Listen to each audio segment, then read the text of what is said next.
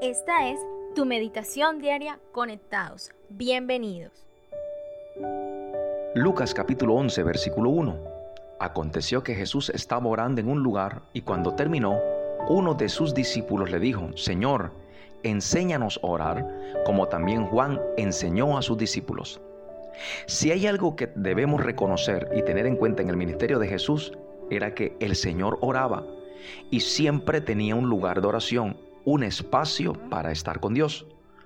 Había una relación entre el ministerio de hacer milagros del Señor y su vida de oración.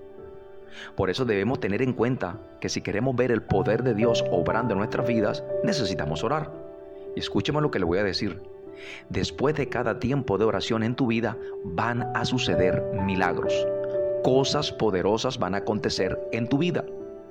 Allí vemos a los discípulos que le dijeron, enséñanos a orar. Ellos no le dijeron, enséñanos a hacer milagros, sino que estaban interesados en la oración. Hoy nos encontramos con personas que solamente quieren los milagros, pero no quieren orar. Entonces quiero que me reciba esto usted. Los milagros son el respaldo de aquellos creyentes que les gusta orar. Por eso si usted quiere ver ciclos de milagros en su vida, yo le animo para que usted comience a tener tiempos de oración y verá cómo van a acontecer cosas maravillosas y poderosas de Dios en usted y en su familia. Cuando tu vida está marcada por la oración, verás milagros poderosos. Ahora bien, la forma más rápida y generosa para que tus necesidades sean suplidas es cuando usted ore. Por ejemplo, ¿es la voluntad de Dios que usted sea sano? Tenemos que orar su promesa. La promesa de Dios dice que por su llaga hemos recibido sanidad.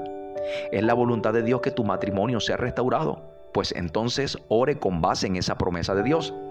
Es la voluntad de Dios que tus hijos sean salvos, porque hoy te quiero decir que todos tus hijos, tu descendencia, fue llamada por el Señor para su servicio. Entonces ore con base en esa promesa. ¿Es la voluntad de Dios una mejor calidad de vida para toda tu familia? Claro que sí. Entonces ore con base en esa promesa. Mi familia, tenemos que levantarnos a orar más seguido, que la oración se convierta en un estilo de vida. Permítame decirle algo. Hay cosas que Dios tiene y son nuestras, pero Él las seguirá teniendo hasta que se las pidamos en oración. De eso se trata lo que el Señor enseñó en Jeremías 33.3 clama a mí y yo te responderé. Por eso el propósito de Dios es crecer en nuestra oración personal, pero que también tú crezcas en esa oración colectiva que haces en tu hogar o cuando estamos reunidos en la congregación. Tú todavía no conoces el poder de Dios que pueden provocar tus oraciones. Así que te animo a que te levantes a orar para que veas cómo se manifiesta ese gran poder a favor tuyo. Así que solo porque Dios lo haya prometido no quiere decir que no hay necesidad de que oremos. Hay personas que piensan eso, porque dicen, no, ya Dios me lo prometió, no tengo necesidad de orar, sencillamente Dios me lo va a cumplir. Pero no, no es así solamente. Dios no lo prometió, pero es necesario que nos acercamos a Él en oración.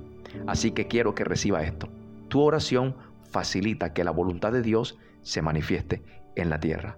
Estos son días para orarle a Dios, días para no quedarnos quietos, sino para levantarnos y también levantar nuestra voz al cielo, para que el poder de Dios se manifieste y veamos cosas grandes en nuestras vidas y también en nuestras familias.